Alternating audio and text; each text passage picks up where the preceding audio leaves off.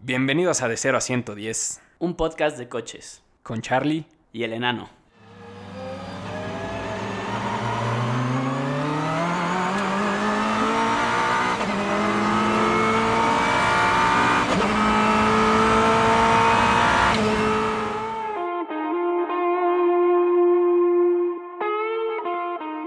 Bienvenidos a De 0 a 110, su podcast de coches. ¿Cómo están?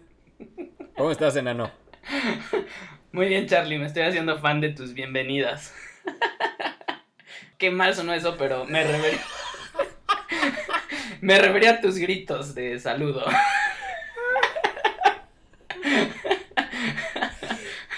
Ni de pedo voy a editar eso. Autogol. Bueno, para dejar eso de lado, te late si empezamos con las noticias. Por favor, mientras rápido, mientras más rápido mejor. Como mis bienvenidos. No, ya, ya, ya, ya, ya.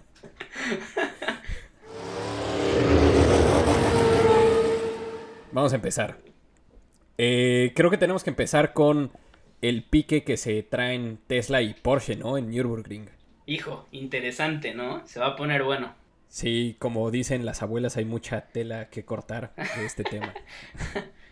Mucha tela de dónde cortar.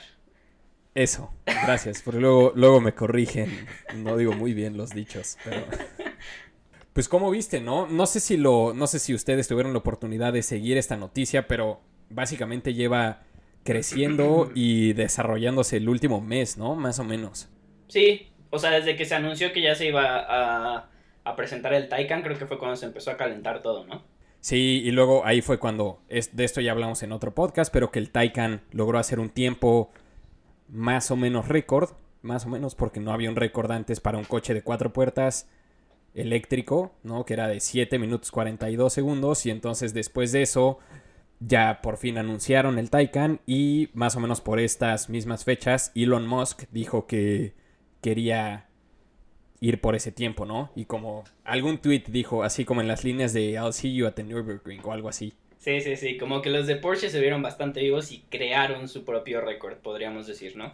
Exacto. Y más que, pues sabemos que Porsche hace esto muy seguido con todos sus modelos. Creo que excepto las camionetas, siempre los acaban probando en el Nürburgring y lo usan básicamente como su pista de pruebas. Y siempre que sacan un modelo de este estilo, que sea medio, pues sí, que quieran romper esquemas, como con el GT2 RS, pues lo llevan para tratar de romper récords. Esto no creo que está en los planes de Tesla hasta que llegaron estos güeyes, pero... Pero bueno, la idea era que Tesla quería romper ese récord de 7 minutos 42 segundos.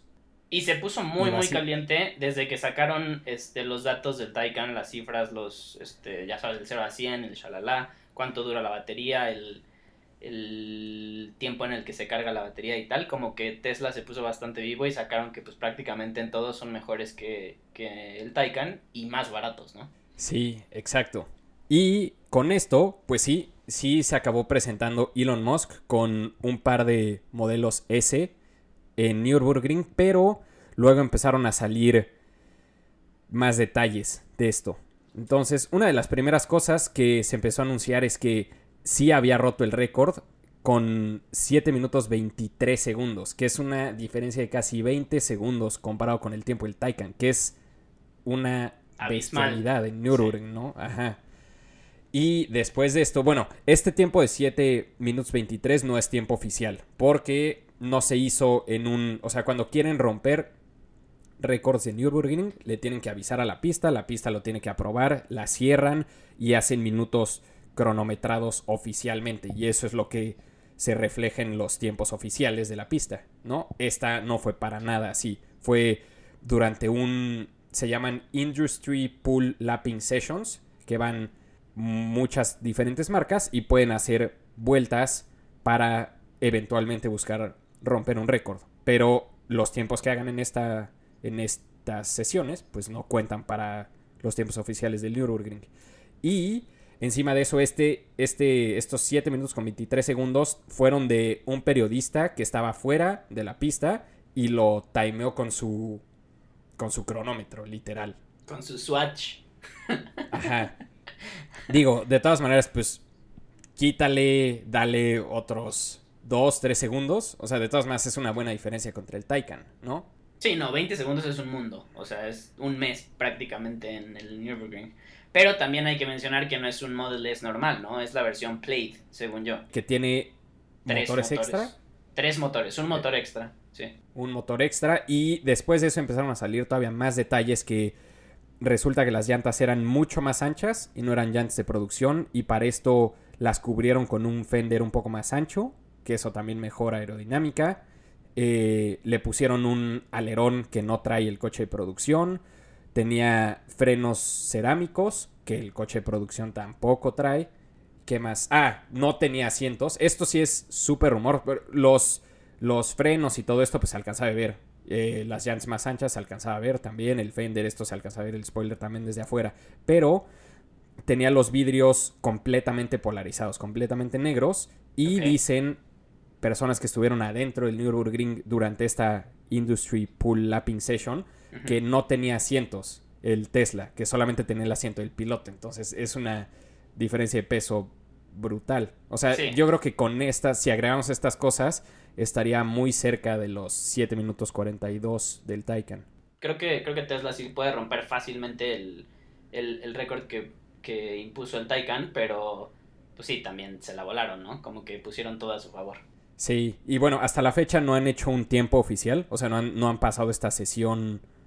Y digo, también otra de las cosas que pide Nürburgring para poder tener un tiempo en su tabla es que el coche sea de producción. Entonces, ninguno de estos coches que probaron los podrían usar para este tiempo. No hay fechas para cuándo lo vayan a hacer, pero creo que Porsche lo hizo muy bien y tiene un NAS bajo la manga, que el tiempo que hicieron el 742 fue con el Taycan Turbo, que, by the way, tenemos que hablar del nombre. Qué pedo. neta, neta le tenían que poner Turbo. Lo que he leído yo es que le ponen turbo como al top de la gama de todos sus modelos. Entonces que como que no quisieron... Porque tienen Turbo. O sea, sí, pero que no quisieron cambiarlo, que es como tradición, y decidieron dejarle el turbo. O sea, pues sí, es una tontería, pero pues, no sé, creo que sigue Es- como, sigue la tradición de los Porsches. Es una mamada. Pero bueno. Pues, ¿qué querías que le pusieran, güey? Taycan Chip, Taycan... Algo así. O, Taycan I. No sé. Taycan IS. No sé. Algo que enseñe que es eléctrico. No es turbo. No eres un coche turbo. Estoy no eres contigo, bienvenido en este mundo. Eh, pero bueno, como les estaba diciendo, el tiempo que hicieron de 7 minutos 42 fue con el Taycan Turbo. Y va a haber otra versión que es el Turbo S, que va a ser más potente también. Ese no está timeado todavía. Entonces, si Tesla lo llega, llega a superar este tiempo por un poquito, luego seguramente van a meter el Turbo S Claramente. que probablemente lo superaría. Y si ven que están muy lejos, yo creo que se van a ahorrar meter el Turbo S y se van a quedar con el beneficio de la duda toda la vida, ¿no? Diciendo, bueno, ok, sí ganó el Tesla, pero esa es la versión Turbo, no es la versión Turbo S. Y yo creo que a lo que más se va a aferrar Porsche es al reliab- reliability de sus coches, ¿no? Así lo están vendiendo, ¿no? Que el coche es muy confiable, que después de usar el coche a su máxima potencia durante mucho tiempo te va a seguir dando la máxima potencia, que eso no es algo que te da el Tesla. Exacto. Entonces, Y aquí se comprobó, ¿no? Después de que dio la vuelta el- la versión Plate del Tesla, se descompuso, ¿no? Se quedó ahí parado a la mitad de Nürburgring. Ah, sí, ya se me había olvidado eso, se quedó parado ahí. Y de hecho pasaron un par de... Sí, obviamente, obviamente se vieron bastante vivos los de Porsche y seguro dijeron esto va para las redes sociales y se ve cómo está orillado el Tesla y de hecho llegó una grúa a recogerlo porque literal, pues no sé qué le habrá pasado, pero pues ya no jalaba, o sea, no se movía ni para adelante ni para atrás el Tesla y pasaron dos Taycans en lo que, en lo que estaba esperando el, el Tesla que llegara la grúa y después cuando ya lo estaban subiendo a la grúa pasó otro Taycan. Sí. Oye, y by the way, ahora que estamos hablando de Tesla, manejé un Tesla modelo 3. ¿Y qué tal? ¿Te convenció? ¿Ya te vas a comprar uno? Nunca, nunca había manejado y como si son escuchas eh, cotidianos de este podcast, sabrán que no estamos a favor de los coches eléctricos. Nunca había manejado un, un coche eléctrico. Sobre, bueno, fuera de carritos de golf. Fuera de mi no. Power Wheels que tenía a los cuatro años. En algunos casos es lo mismo, pero bueno. Eh, la verdad, la verdad, tengo que decir que jala de a madre. Impresionante, impresionante. De estar parado a pisar el acelera- acelerador a fondo, es- te pegas al asiento así y la verdad te sigue dando y te sigue dando. Digo, lo manejé en la calle, entonces Ajá. tampoco, tampoco pude llegar a muy altas velocidades, pero incluso si dejas de acelerar un ratito y vas, no sé, a una velocidad constante, a 40 o 50 que quieres, y pisas a fondo otra vez, te pegas al asiento así. O sea, sí wow. te agarra por sorpresa. ¿Y qué versión era? Era la... No, no sé cómo se llaman las versiones de Tesla, pero era la de más, la más baja. Ok, órale. Y aún así te sorprendió. Wow. Sí, e- y nunca lo pude poner en el modo Sport. O sea, este estaba en el modo normal. Ok. Sí, y sí, de verdad impresionante como jala. Pero habiendo dicho esto, todo lo demás del coche lo odié. O sea, se nota. Digo, es un. Es un coche de 35 mil dólares. O sea, no está. Digo, sí es el Tesla más barato, pero no es poca lana. Y. Estando adentro, digo, está muy bonito, todo muy minimalista, todo se maneja dentro de la pantalla esa principal, el aire acondicionado Sí. se ve muy bonito, está medio escondido, ya sabes, no tiene... Bueno, sí, de hecho el drive y todo eso es una palanca al lado del volante, como, como en las SUVs Mam. viejitas. Como en las Mama Vans. Sí, eso es. Y, y del otro lado, pues las de las direccionales y las luces. Y ya, fuera de eso es la pantalla y no hay nada más. Ok. Y esto hace que. La, la neta me sentí como viejito. O sea, sí llegó. un- quería mover los espejos. O sea, pero no ya estás, güey. Ya estás. Bienvenido a tu realidad.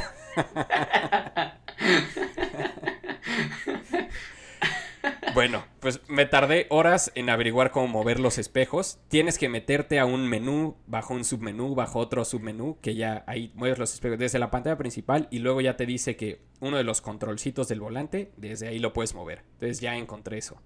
Luego estuve parado buscando cómo eh, prendías el autopilot cosa que nunca encontré. Ya luego averigüé cómo era, pero nunca lo encontré. Y traté de prender las intermitentes, nunca las encontré. Ni en un submenú, ni en el menú de las del Lightning, en No nada. mames. Nunca encontré las intermitentes. Y no hay un botón en ningún lado. Qué locura. Entonces- siento, siento que es como cuando en los celulares como que estás acostumbrado al Apple y de repente te pasan un Android y eres un completo cavernícola, no sabes ni cómo tomar una foto. Sí, a- justo así me sentí. Desde que me dieron la llave, la llave es una tarjeta, literal, como si fuera una tarjeta de crédito, una tarjeta de cuarto de hotel. Ok. Eso es la llave. Y para entrar, eso la verdad está padre. Para entrar la pasas por el, pues sí, por la puerta Ajá. y se abre. Y luego para cerrarlo, la pasas por ahí también y se cierra el coche y se cierran los espejos. Eso está padre. Y luego ya, si lo quieres arrancar, dejas la llave puesta como adelante del descansabrazos Ajá. y ya ahí es, you're good to go. Ok. Eh, pero bueno, esto de la pantalla, que todo se maneje dentro de la pantalla, es buena idea porque se hace que el coche se vea minimalista y así. Y si estuviera bien organizada y que fuera un poco más intuitiva, creo que estaría bien. Pero ese es el problema, no es intuitiva. Conectar el celular también fue un pedo, estar sentado ahí horas. Digo, a lo mejor es esto que dices, que nunca me había subido a uno, entonces no sabes bien por dónde empezar ni nada claro. pero no es, no es intuitiva. O sea, eso, encontrar las intermitentes debería poder ser. digo, Exacto. y a lo mejor, a lo mejor nos escriben después de eso y me dicen, eres un idiota, estaba justo aquí y nunca lo vi. Pero bueno, el, el- la persona que lo, manejó, que lo manejó antes que yo, que también era la primera vez en un Tesla, tampoco las pudo poner nunca. O sea, hablamos después y me dijo, no, yo nunca encontré las intermitentes tampoco. Así que Y eso está cabrón, porque aparte, o sea, en una emergencia o así es básico, ¿no? O sea, prender tus intermitentes, incluso a veces hasta las prende el copiloto, no las prendes tú. Exacto. Que, no las que no las pueda encontrar o que se tengan que meter a tres menús antes de poner- poder prender tus flashers, sí está medio... Sí, Pues no porque sé. aparte hay un menú que dice luces. Entonces, obviamente ves ese menú y dices, a huevos aquí, te metes y no. Es de cómo quieres las luces de adentro, qué tan fuertes, qué tan. O sea, más así. Digo, seguro es una estupidez y está abajo en un. O sea, hay un botón por ahí medio grande en la pantalla en algún menú, pero bueno, nunca lo encontré. Y otra de las cosas, se, lo sentí como mal construido. O sea, como si estuviera dentro de un Atos. Quitando que se ve todo muy bonito. Pasas por bachecitos y se oye todo. Todo le suena. Un Atos de 35 mil dólares. Exacto. O sea, todo le suena. A la hora de que pisas el acelerador y empiezas a ir rápido, se escucha el viento pasar por arriba del techo así. fatal. O sea, eso en un coche de 35 mil dólares es imperdonable. Pero bueno, eso no es solo mi percepción. Las iba, había dos güeyes conmigo dentro del coche y también me dijeron lo mismo. Oye, ¿qué es eso que suena? Y todos, güey, cierra tu ventana. Y yo, güey, todas las ventanas están cerradas. O sea, como si fuera una ventana abierta, así sonaba. Te digo, los baches y todo eso sonaban muchísimo también. Oye, y nada, nada más por curiosidad, ¿no crees que cuando llevas un motor, el sonido del motor como que opaque un poco ese ruido. O sea, no, de plano se escuchaba muchísimo el viento. No, se escuchaba muchísimo porque aparte no es que fuéramos a 150, o sea, íbamos a velocidad constante a 60 o algo así, que mm, eso en un coche con motor de combustión interna vas a 60 a velocidad constante, no escuches el motor. Sí, no, ni idea. Entonces sí, digo, algunas cosas buenas sí, sí jala muchísimo, pero todo esto que ya les mencioné no me gustó en lo más mínimo. Oye, otra pregunta me, surge, no sé, estoy curioso. ¿Cuánto tiempo, cuánto tiempo lo, manejaste y cuánta batería consumiste? Lo manejé poco. Una de las cosas que hice fue irlo a cargar, a ver cómo, qué tanto, o sea, fue salir de donde estaba, llevarlo a cargar para ver si lo lograba hacer después de que no logré prender las intermitencias y todo eso. y para cargarlo necesitas un, o sea, mínimo en donde estaba, los cargadores eran de otra entrada, entonces tienes un adaptador, así como si fuera como si te vas de México a Europa y tienes que llevar tu adaptador para cargar tu celular, así, pero tienes que cargar el adaptador en tu coche todo el tiempo. Si se te olvida alguna vez, se te haga la batería, te chingaste y pide una grúa. No sé, la verdad, eso sí no tengo idea por qué la entrada de este coche no era igual a las de. a todas las que encontré. No sé, pero bueno, ese fue el caso. ¿Y cómo funciona? ¿Cómo te cobran? ¿O sigues estando subastado? ¿O como Digo. O sea, ¿qué? ¿Lo cargaste y listo? ¿Nadie te cobró? ¿Nadie te.? Sí, no, era en un estacionamiento que podías cargarlo, o sea, si querías, que tenía varios lugares para coches eléctricos y no te cobraban nada. Entonces ahí fue donde lo intenté. En total lo manejé como 45 minutos y la verdad no me fijé cuánto bajó de este de rango, ¿no? De millas que pudieras cubrir, pero no bajó mucho. Ok, bueno. Unos puntos buenos, unos malos. Sí, más malos que buenos, pero bueno. no pude prender las intermitentes. Fuck. Dejemos de hablar de Tesla. ¿Qué, traes tú? me voy a ir, voy a dar un cambio radical. O sea, pasando de coches eléctricos y friendlies a la batalla entre Bugatti y Genesis. El, nuevo capítulo, no sé si te enteraste. Genesis presentó, creo que de hecho el día de hoy, no sé si hoy o ayer, pero yo caché la noticia el día de hoy.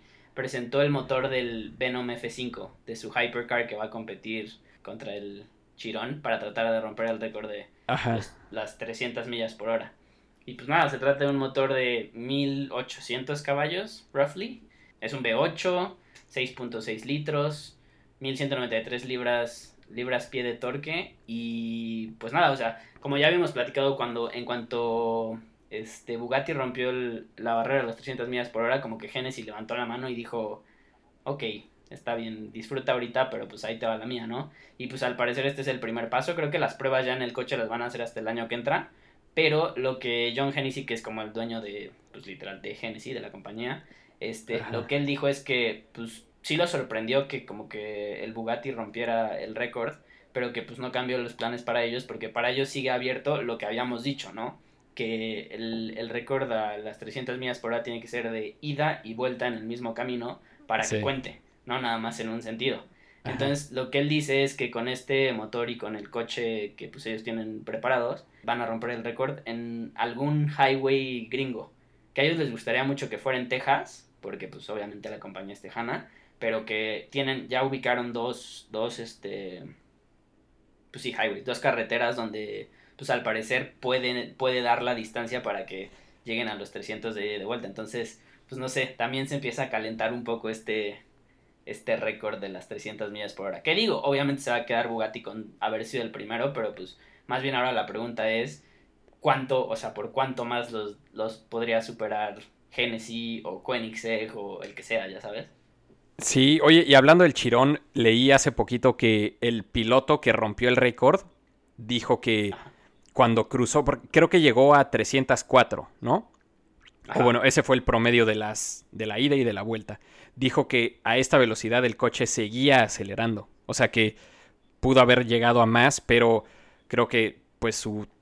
Sí, el, el objetivo era cruzar las 300 millas por hora. Entonces solo pues sí llegó a, tener un colchón, un poco para así estar seguros que iban a romper el récord en la ida y en la vuelta. Y ya, entonces por eso dejó de acelerar, que tampoco saben bien qué iban a hacer las llantas y cómo se iban a comportar a más de eso durante este tiempo. Entonces que por eso ya lo mató, pero que el coche seguía acelerando. O eso, o le faltaba pista, ¿no? Como que ya vio muy cerca el... También, sí. el final. Exacto. y dijo, no, motherfuckers, ya tienen su récord, yo me quedo con mi vida. ¿Sabes, ¿Sabes qué fue gran detalle después de que rompieron el récord? Como que no me acuerdo a dónde lo llevaron, a un, no sé si fue un auto show o una presentación o algo así, y no lo lavaron, no lavaron al chirón, entonces tenía cantidad de mosquitos embarrados. Sí, ha de haber matado a medio millón a la población del lugar en donde fuera que rompieron el récord. Pero pues sí, como te digo, se empieza a calentar esta competencia y pues Koenigsegg no ha dicho nada, pero pues ya sabes, ¿no? También dijeron que que el, el Yesco daba para eso y para más, entonces quién sabe en qué momento se vaya a meter al ring contra estos dos, pero pues sí, a ver qué pasa. Sí, pues sí, se está poniendo bueno, ¿eh? Y la verdad, si lo llegan a romper en una carretera normal, va a estar interesante y otro... Digo, no creo que le pegue al ego de Bugatti porque como ellos han dicho, querían romper esta barrera antes que nadie, que ya lo lograron. No creo que se vuelvan a aventar a hacer otro récord. O sea, si los pasan, no creo que vuelvan a sacar el chirón otra vez a ver si, si pasan sí, no, de hecho, después de que rompieron el récord, el CEO dijo que pues ellos ya se despedían y que se iban a dedicar a otros proyectos, a.k.a. la SUV de Bugatti. Sí, ya, ya habíamos hablado de eso. Eh, oye, pensé que ya habíamos acabado con Tesla, pero te tengo otra noticia de Elon Musk. Ya eres fan, ¿verdad? No. Y después de que te lea esta noticia, lo vas a odiar todavía más chocó su McLaren F1. No mames. Sí. En primera no sabía que el imbécil tenía un McLaren F1, pero ahora lo odio más por haberlo chocado. Sí, que el güey lo, ya lo tenía desde hace buen rato, que desde que empezó PayPal y cuando PayPal empezó a despegar y se empezó a inflar de dinero este güey, ahí fue cuando se lo compró. Y que lo usaba, no como coche el diario, pero lo usaba muchísimo. O sea, tenía 11 mil millas el coche, o sea, 18 mil kilómetros. Damn. Sí, que para un McLaren F1 es muchísimo. Entonces, la historia fue que estaba con su amigo, que la verdad no sé cómo se llama. Ahí, si alguien de ustedes sabe, nos podrán escribir. Su amigo con el que empezó PayPal. Ah, ok, ya te iba a decir, güey, su amigo, pues nadie va a saber más que el amigo. no, con este güey con el que empezó PayPal y que iban manejando juntos y que este güey le dijo a Elon Musk, eh, oye, pues qué onda, ¿qué puede hacer esto? Y que el brother le dijo, güey, chécate. Y pisó fondo, bajó velocidad, trató de cambiar de carril para rebasar al güey que iba delante de él. Y el coche, como bien saben todos ustedes, no tiene control de tracción ni nada de este estilo. Y se le trompeó. Se le trompeó. Se fue hacia el otro carril de los coches que venían en camino, o sea, de frente a él de milagro libró a todos, pero cruzó todo esto y se ve que era en una como carreterita de estas que tienen como acotamientos a los lados y que luego tienen como un vado, ya sabes, por si... O sea, para que se vaya el agua ahí, ya sabes que tienen un... Ah, ok, ok, ok, ok, sí, que tienen ahí como una trinchera entre los dos carriles, ¿no? Exacto. Cayó en esa madre, a 80 millas por hora. Entonces, obviamente el coche voló y a la hora de caer rompió la suspensión, se rompieron los cristales, muchísimas partes de la carrocería. Y la historia no acaba ahí. Que ya después de que vieron estos dos güeyes que estaban todo bien y así ya se bajaron y el... Perdón por el francés. El pendejo de Elon Musk se empieza a, se empieza a cagar de risa. Y le dice a su amigo, güey, ¿qué te pasa? O sea, le dijo, güey, es que no estaba asegurado. No mames. Sí. O sea, el güey prácticamente se limpia con billetes y no le dio para pagar el seguro de su coche. ¿Qué carajos? Sí, Entonces, obviamente, ya este coche va a pasar a mejor vida. Digo, a lo mejor no pagó el seguro, pero va a pagar. Imbécil. Sí, va a pagar a lo. Sí, neta, neta. Digo, cuando empecé a leer la historia y que el güey lo, lo usaba casi de coche de diario y que tenía 18 mil kilómetros, dije, güey, ya me está empezando a caer mejor. Y ya que llegó a esto es. Neta. Sí, maldita sea. ¿Qué más? Pues sí. Este, yo voy a regresar un poco al mundo de los ecologistas. No sé si te enteraste que Amazon decidió invertir 544 millones de libras en Rivian. Ubican esta, Ah, esta ajá. startup americana que, pues, creo que en 2018 en Los Ángeles presentó como la primera pickup este, fully electric y también una SUV, ¿no? Para siete pasajeros, según yo, así como un 4x4 Sí, dijeron que iban a entregar los primeros coches en 2020. Y de hecho, la verdad creo que es como, pues, después de Tesla, la compañía más hot en cuanto a autos eléctricos ahorita, porque hasta donde sé, Ford ya le invirtió una lana. Sí, ahorita nos también. enteramos que Amazon, como que todo el mundo le está metiendo muchas ganas para que Rivian, pues, pues, pues sí, salga adelante y pues sea una compañía exitosa, ¿no? Y pues la última noticia es esta de Amazon, que además de todo, además de los 500 millones de libras que le invirtió, eh, resulta que le pidió 100 mil vans para repartir sus, sus paquetes, fully electric. Sí, Entonces, sí leí eso. Está, está, o sea, literal esto sí, porque lo que no sabía era, ¿las van a usar para hacer entregas de sí, paquetes? sí, tal cual. O sea, como que se las pidió Amazon para, pues sí, entregarte tu paquete cuando tú pidas en Amazon sin contaminar. Porque creo que es la mejor propaganda que podrían tener, ¿no? O sea, que Amazon te las compre para hacer sus entregas. Obviamente lo que Sí. te hace pensar, lo primero que me vino a la mente como potencial cliente, que la neta, ¿no? En mi, déjate, una pick-up y encima eléctrica es para mí el séptimo piso del infierno. Pero... No, no, no, pero no, no van a ser ni la pickup ni la 4x4 que presentaron en Los Ángeles. O sea, este es como Ah, una van, es otra. literal.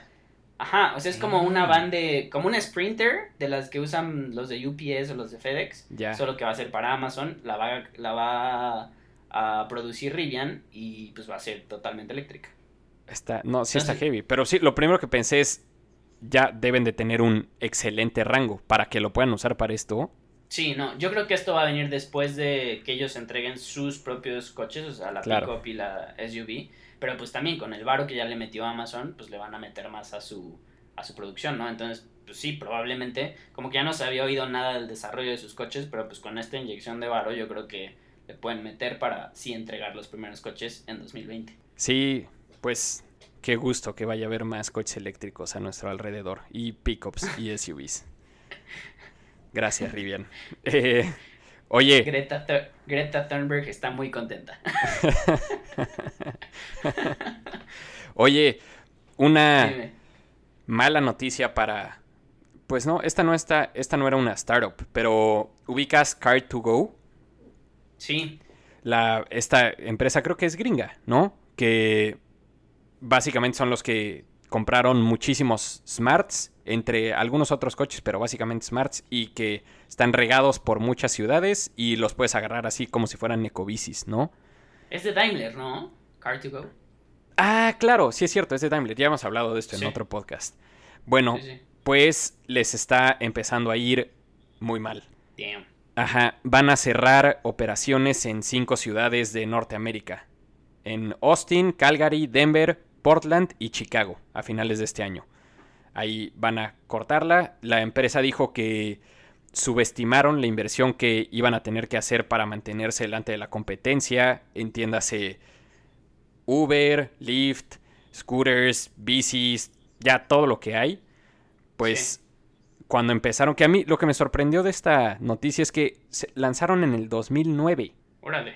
O sea, ya tiene buen rato. Entonces, pues la verdad sí tuvieron tiempo para mejorar su negocio y poderle comer el mandado a Uber, a Lyft y a todos estos. Pero no lo hicieron, como dijeron ellos, subestimaron la inversión y eso les está costando tener que cerrar en estas ciudades. Pero dijeron que van a mantener operaciones todavía en Montreal, en Vancouver, en Nueva York, en Seattle y en Washington. Y su idea ahora es invertir más en estas para ver si, pues sí, logran salir adelante de cualquiera de las otras opciones de movilidad que hay ahorita.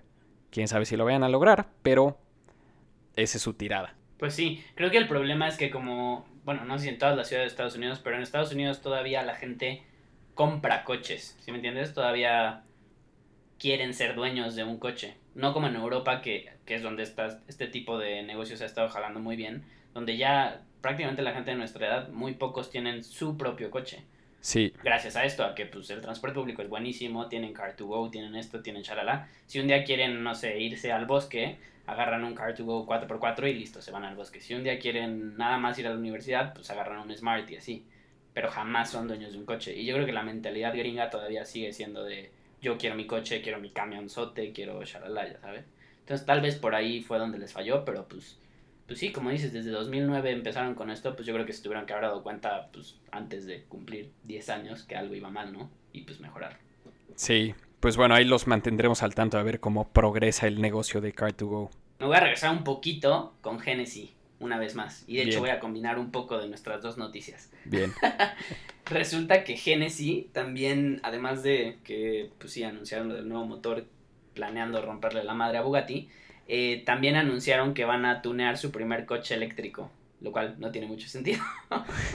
si, pensamos en la historia de los Genesis, que pues sí, han tuneado pues, coches deportivos y así, pero pues sí, al parecer dijeron que se han dado cuenta que varios de sus clientes como que se están yendo hacia el lado de los coches eléctricos y tal. Y el primer coche eléctrico que escogieron para tunear es nada más y nada menos que el Porsche Taycan. Entonces, pues sí, dicen que el año que entra al parecer les van a, les van a entregar un, un Taycan Turbo S. Y pues dicen que como de entrada solo van a, ya sabes, como que pimpearlo un poco por afuera, los interiores, rines, shalala, o sea, como cosas visuales y que después ya van a ver si pueden como que sacarle más jugo a los motores eléctricos y ver hasta cuánto jugo le pueden sacar. Es que exacto, digo, me considero ignorante en cómo puedes tunear un coche eléctrico, pero ¿qué le haces? No tengo idea. Supongo que también tendrán que hablar con, pues literal con Porsche, ¿no? Para no excederse y acabar quemando los motores. Es que ese es el PEX, digo, claramente Porsche los diseñó para eso. Digo, quién sabe, Sí, no, supongo, no sé supongo nada que de el esto. secreto, yo tampoco, pero supongo que el secreto está justo en eso, que van a tener que cambiar uno de los dos motores por un motor más grande o una cosa así, pero no sé si eso le comen un coche eléctrico porque pues le aumentas más peso, entonces Sí. como que es unas por otras. Supongo que van a tener que encontrar el balance ideal por ahí y no creo que sea una tuneada así ultra wow, pero pues unos cuantos caballos más.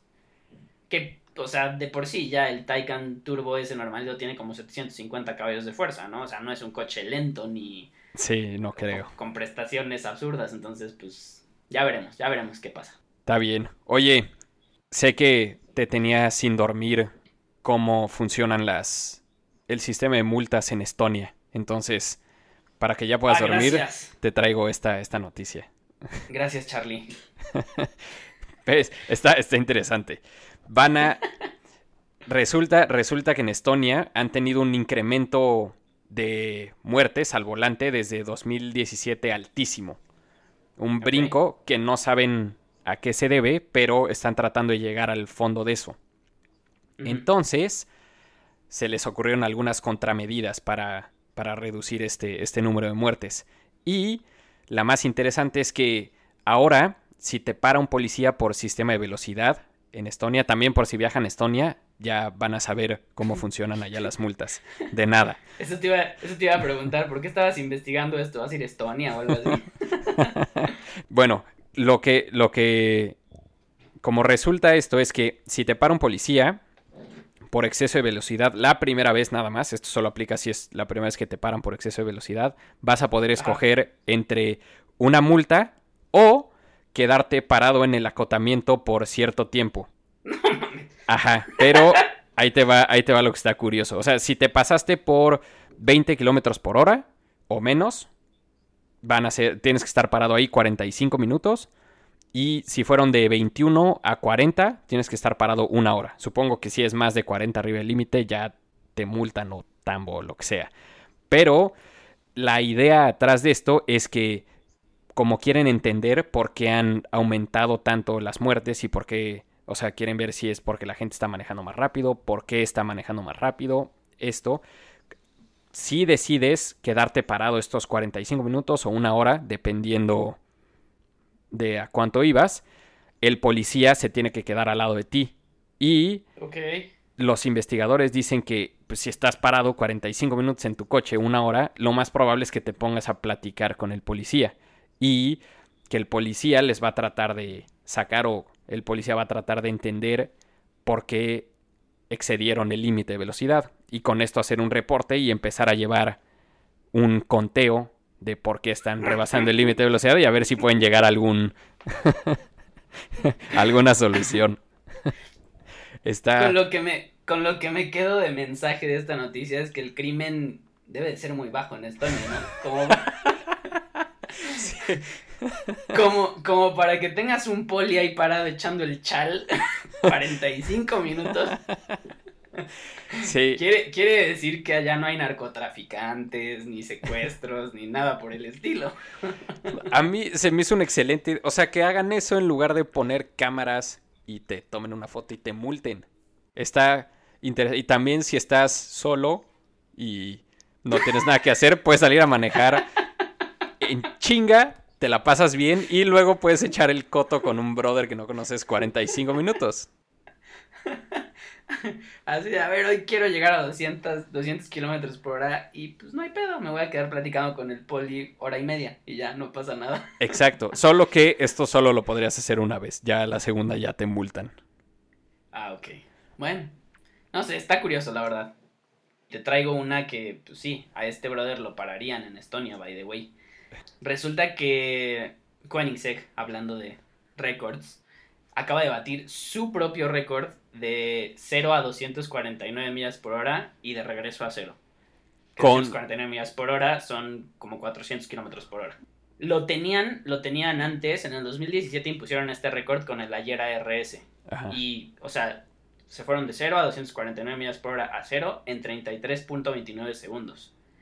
Y resulta que esta semana, la verdad no tengo bien el dato del día, pero durante esta semana, el piloto de pruebas de Koenigsegg, Svenny Pearson, eh, se trepó en el Reyera, que es el hyper híbrido de, de Koenigsegg. Sí. Este, y lo sacó literal, ya ves que la, planta de Koenigsegg es, pues, era un aeropuerto, entonces tiene así una pista medio jodida, pero pues al final una recta inmensa, ¿no? Ajá. Entonces pues ya le dio a tope al, al Reyera y resulta que le bajó el tiempo. O sea, lo hizo en solo 31.49 segundos no solo le bajó el tiempo, sino que a lo que le pone mucho énfasis este Christian von Koenigsegg, el dueño de, de Koenigsegg, es que lo hicieron en su pista de pruebas, que como te digo, es una pista bastante jodida.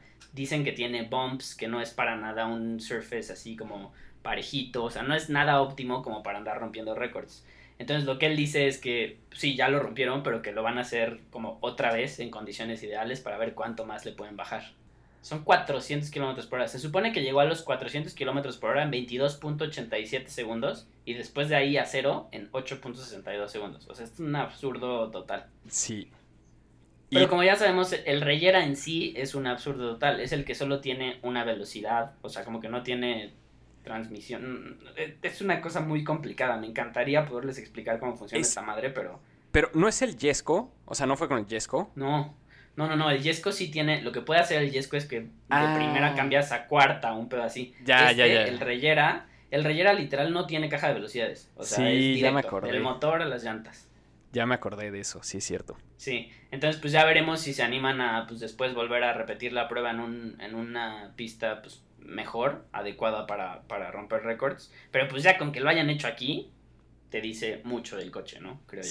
Sí, y otra vez empieza a generar ruido porque pues suponemos que el Rey, perdón, que el Yesco lo hace mucho mejor que el Reyera, entonces otra Seguro. vez es como una, una tirada a Genesis y a, y a Bugatti. Ah, y para cerrar, creo que tenemos que hablar un poquito brevemente de las nuevas adquisiciones de Don Quaira, ¿no? No sé si lo sigan ustedes en Instagram, si no, búsquenlo, es un coleccionista misterioso mexicano. Lo odio, güey, lo odio. ¿Qué pedo? O sea, neta, parece que por semana le llegan. O sea, solo la semana pasada sacaron a andar por reforma una Santa Trinidad. que, por si no lo saben, es un Porsche 918, un McLaren P1 y la Ferrari. Entonces, Pero el, suyo es un, el suyo es un la Ferrari aperta. O sea, ah, aparte. drogas. Sí. O sea, los tres, no sé cuántas personas en el mundo tengan a la Santa Trinidad, pero no han de ser muchas. Y, Y eso sí, esos dos sí le llegaron back to back, porque el güey se fue, o sea, tenía el Porsche. Después el güey como que, bueno, yo lo sigo en Instagram, por eso me enteré, como que se fue a Miami a tratar de comprar un McLaren P1. Después ya como que cerró el, el trueque ahí con el ex dueño del McLaren P1 y se trajo el P1 y a la siguiente semana le llegó el, la Ferrari. el Aperta. Sí, el la Ferrari Aperta al aeropuerto de México. Yo me quedé así, este güey, ¿qué pedo? O sea, neta, está impresionante. Y luego, unos días después, le llegó un Enzo negro. ¿No? El único. Todo de fibra de carbono. Sí, todo de fibra de carbono es el único.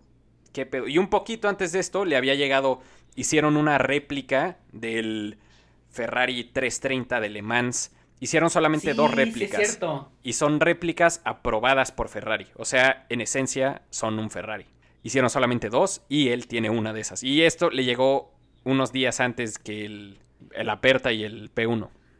Está impresionante. La verdad, si nos escuchas, Don Jaira, no te odio. Solo invítanos a tu garage. Sí, unas, unas par de fotos y ya. No, no vamos a ser tan pedinches como para pedirte que nos dejes manejar uno. Pero si nos dejas, tampoco nos enojamos. Y pasando a nuestra sección de preguntas, esta semana nos escribió Ana por Instagram. Muchas gracias, antes que nada. Y la pregunta dice, mi esposo no me quiere enseñar a manejar estándar en su Mini Cooper. ¿Qué consejo me dan para que me deje manejarlo? Pues, ¿qué haría yo? Mira, no sé si, si valores mucho tu matrimonio y qué tanto tu esposo quiere a su Mini Cooper. Entonces, si puede pasar un accidente y tú crees que puede haber un accidente, yo te diría mejor mantente, mantente alejado. Y si de plano lo quieres manejar y aprender a manejar estándar para después manejar el Mini Cooper, ¿por qué no aprendes a manejar estándar en otro coche y luego ya un día lo puedes llegar a sorprender y le dices, mira, yo puedo mover tu coche y, y oh, sorpresa, vas a poder manejar su Mini Cooper. Y ya a lo mejor dice, ah, mira, no manches que aprendió por su lado. Eso, eso haría yo, no sé, no sé qué pienses tú, ¿se te hace buen plan? Seguro te acabas de convertir en el mejor amigo del esposo de Ana, ¿no? O sea, en pocas palabras, el, el consejo fue, ve y chingate el coche de alguien más. y luego ya te presto el Mini Cooper. No, no creo sé, que la verdad. si yo fuera el esposo, creo que a mí me gustaría que llegara así de sorpresa y no manches, ya sabe manejar estándar, está heavy. Sí, y ya Así de, seguramente te lo ofrece. quítate de aquí, yo manejo. Híjole, Ana, yo la verdad no tengo un consejo apto para los micrófonos de este programa. pero, pero, el día que te enseñen a manejar estándar a ti, pues me echas un phone para que también me enseñen a mí, ¿no? Por favor.